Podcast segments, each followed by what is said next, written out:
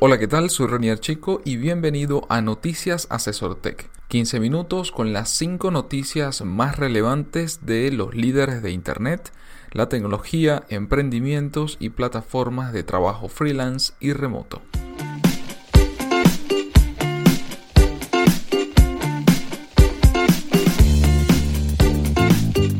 Cada lunes, Félix Bolívar y mi persona te comentaremos la información más relevante para que inicies la semana con buenas noticias. Bienvenidos al episodio número 4 de Noticias Asesor Tech y, e iniciamos con el cambio de políticas de privacidad e información de WhatsApp que se generó esta semana. WhatsApp anuncia que los usuarios de la aplicación pasarán a compartir su número con Facebook, de forma que ambas compañías puedan compartir información para recibir contenido promocional o personalizar la publicidad en la red social. A pesar de que el cambio está llegando gradualmente a los usuarios, WhatsApp ofrece una forma de que aquellos que quieran pueden evitar compartir su número e información con Facebook.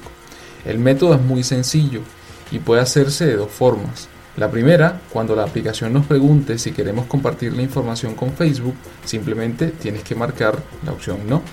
Así, por defecto, no se compartirá la información entre las aplicaciones respetando la voluntad del usuario.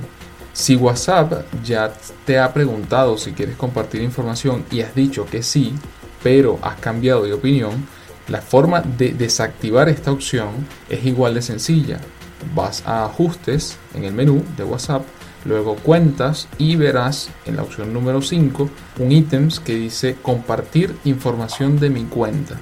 Si no deseas compartir la información de tu cuenta con Facebook, puedes deseleccionar esa casilla y listo, ya no se compartirá tu información. Es importante que tomen en cuenta lo siguiente. Si ya has aceptado el intercambio de información, a partir de ese momento solo tendrás 30 días adicionales para cambiar tu decisión.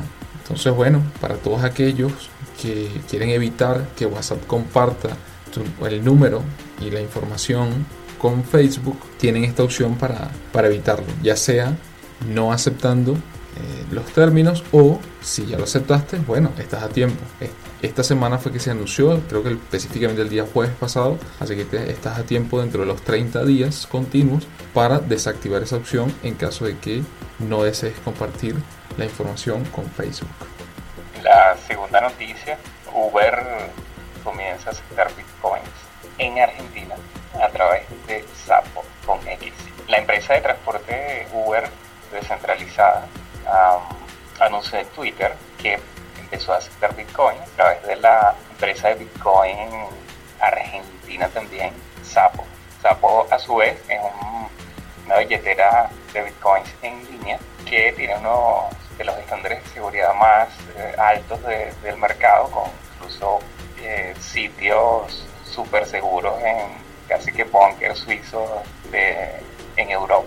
Ah, la integración es super, una buena noticia para la, comunidad Bitcoin de ese país y que posiblemente bueno, se verá beneficiada con la incorporación de nuevos usuarios. Uber eh, había estado compitiendo durante el año pasado con Bitcoin y aunque esta integración no es global, Argentina igualmente, bueno, tiene el mérito de ser la primera nación donde esta empresa empieza a aceptar la criptomoneda. La integración del servicio se realiza con la tarjeta de débito que provee Sapo, que se carga con bitcoins, obviamente, y fue lanzada también en, el año pasado, en 2015. Puede ser usada en páginas web, comercios físicos, donde quiera que se acepte Mediante la afiliación de Sapo en tu aplicación de Uber y en tu usuario, eh, puedes pagar los viajes con Uber en Argentina. Eh, para lanzar el servicio, Sapo ofreció muy interesantes promociones y descuentos al pagar con su tarjeta. la empresa Sapo fue fundada por Wences Casares. él es actual asesor de PayPal. Por algo, bueno, también PayPal últimamente he estado bastante interesado en, en, todo lo que es el tema Bitcoin también. La noticia como tal, eh, en Argentina eh, se tiene como uno de los países también que tiene la mayor opción de, de Bitcoin.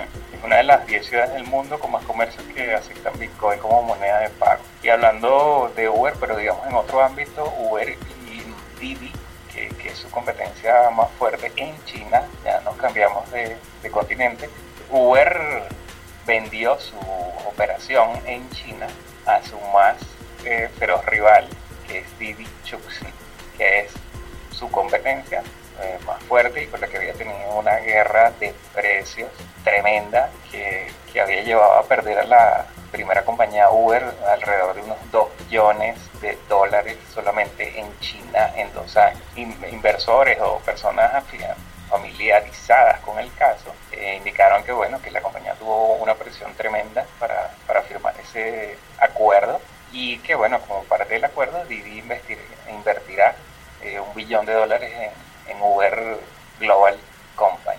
Bueno, al final, al final un ganar-ganar, ¿no? Hasta lo que es lo que se espera, ¿no? Al final del día, tanto para Uber como para Didi, ¿no?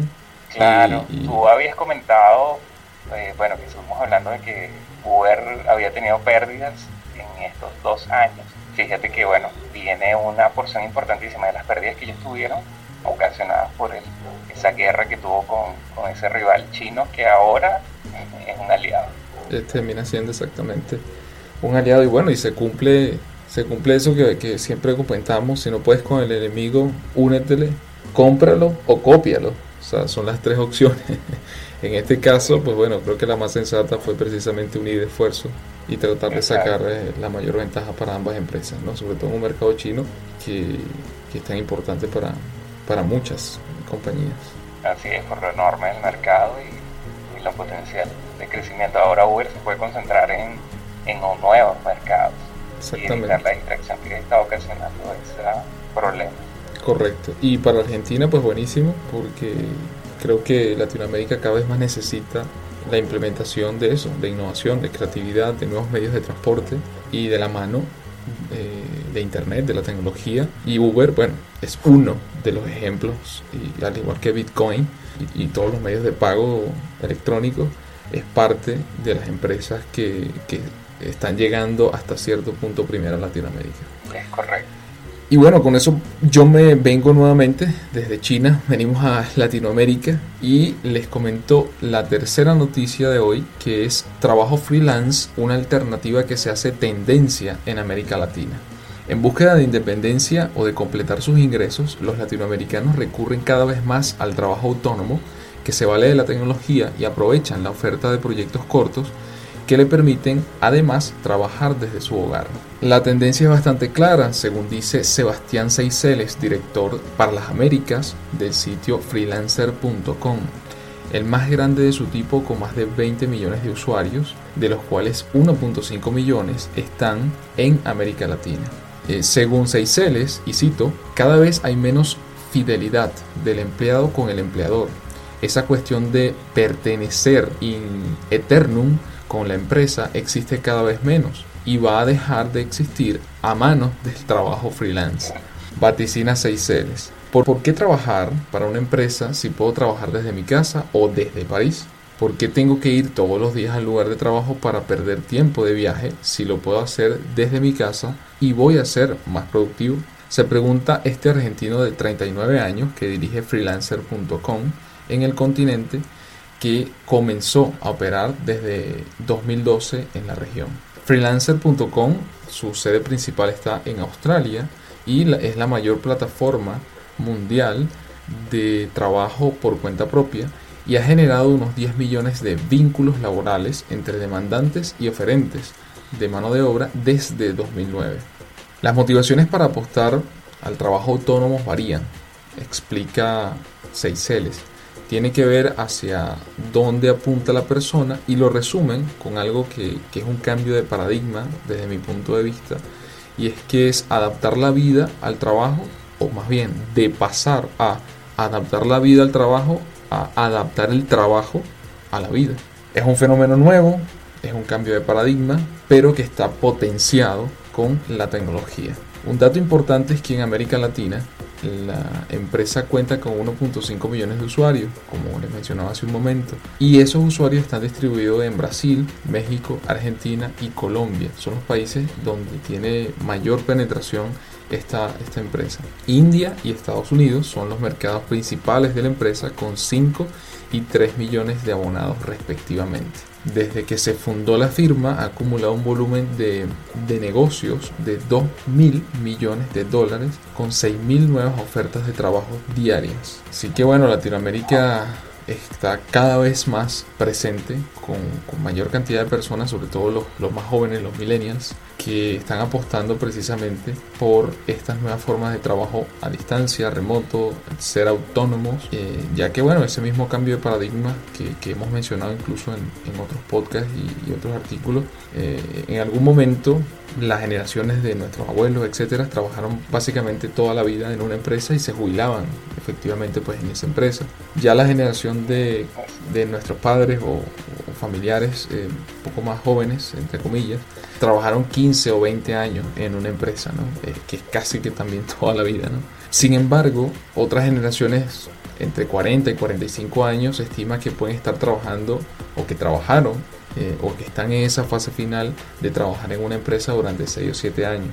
Pero las nuevas generaciones, que es los millennials, los nativos digitales, según distintos estudios, pues arrojan que si pasan por una empresa, no duran más de dos años. Y hay, un, y hay otros y que ni siquiera van a pasar por una empresa, sino que serán autónomos pues, desde el primer momento y hasta que lo decidan. Sí, recordemos también que hay otros, eh, hablamos también de otras plataformas de freelancing tan importantes como Freelancer, eh, como Upwork, que era el antiguo, bueno, es la mezcla eh, o el merge de Odesk y, y Lance.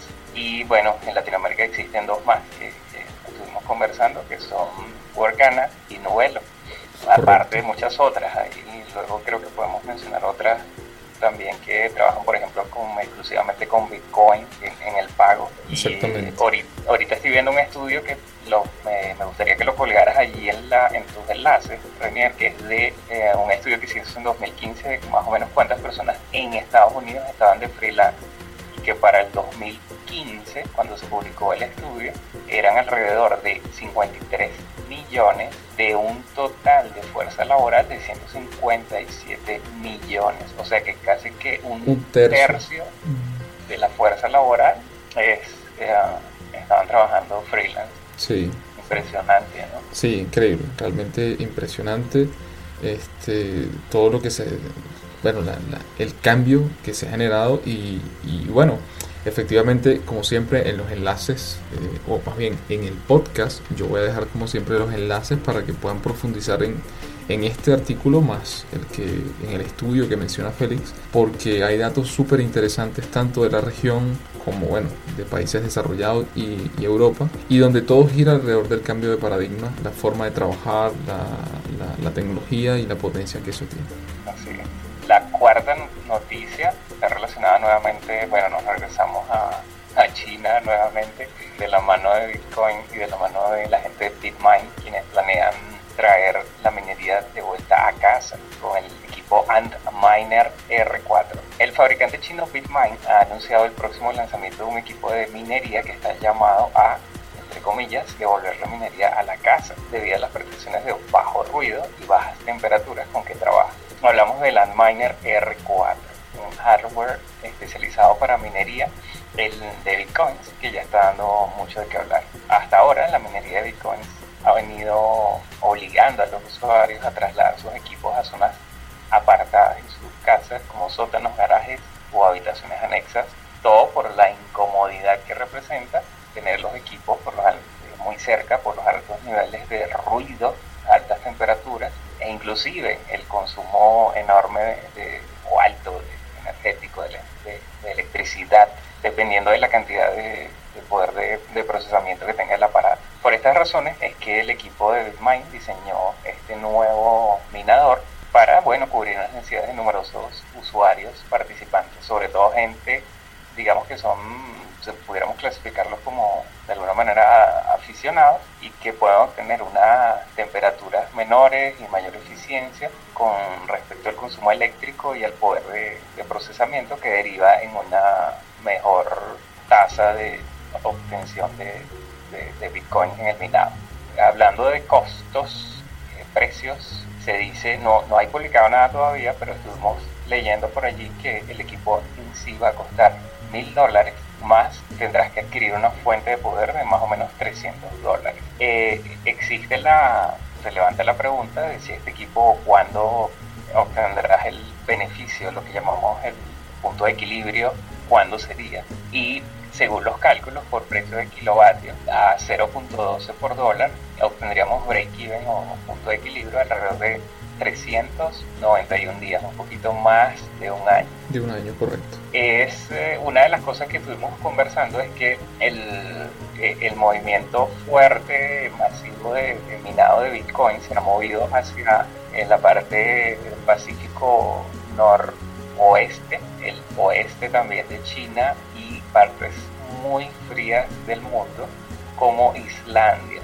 porque evidentemente se obtienen ahorros sustanciales al tener, al poder tener una infraestructura muy económica con respecto a bueno, enfriamiento, precio de la electricidad y otras condiciones. Sí, son condiciones geográficas que, que están muy adaptadas a eso, ¿no?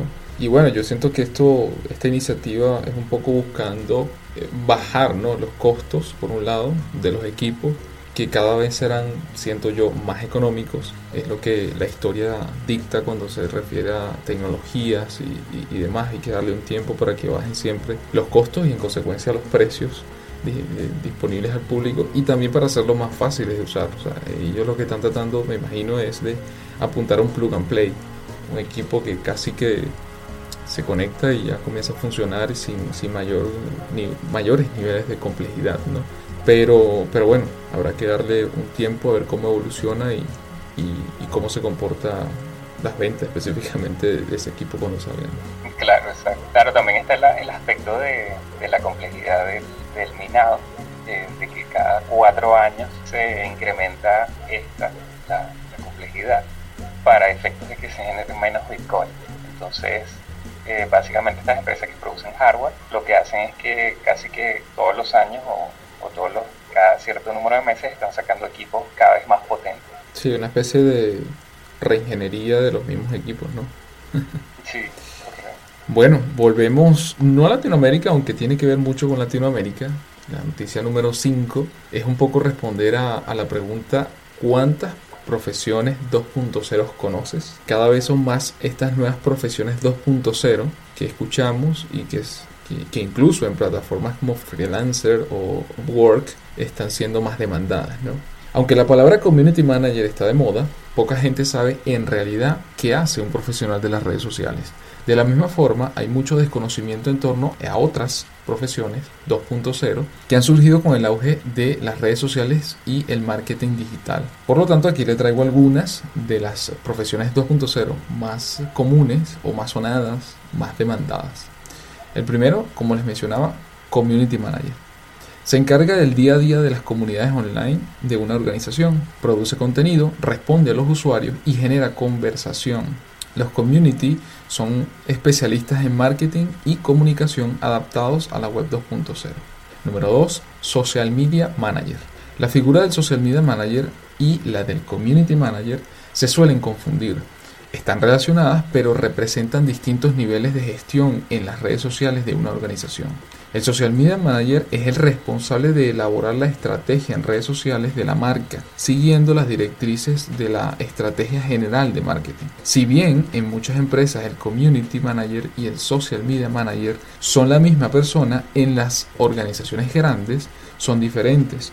El Social Media Manager se sitúa por encima y coordina el trabajo del Community Manager.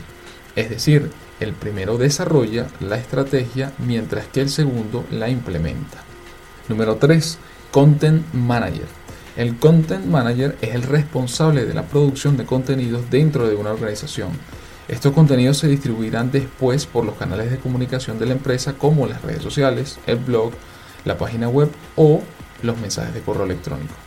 El Content Manager puede trabajar solo o en colaboración con redactores, fotógrafos, productores audiovisuales, bloggers y diseñadores.